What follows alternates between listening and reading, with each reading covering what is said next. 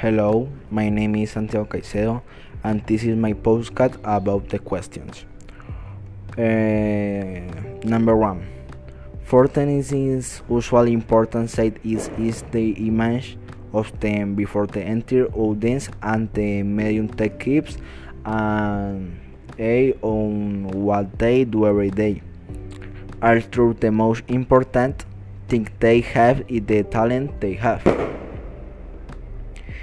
Uh, number two, uh, physically attractive people are not more successful for the simple reason that the physically does not define them as people.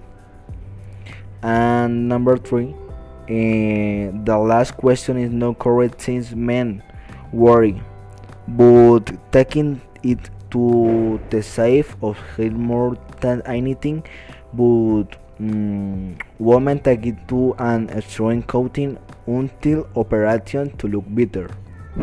Uh, thank you very much.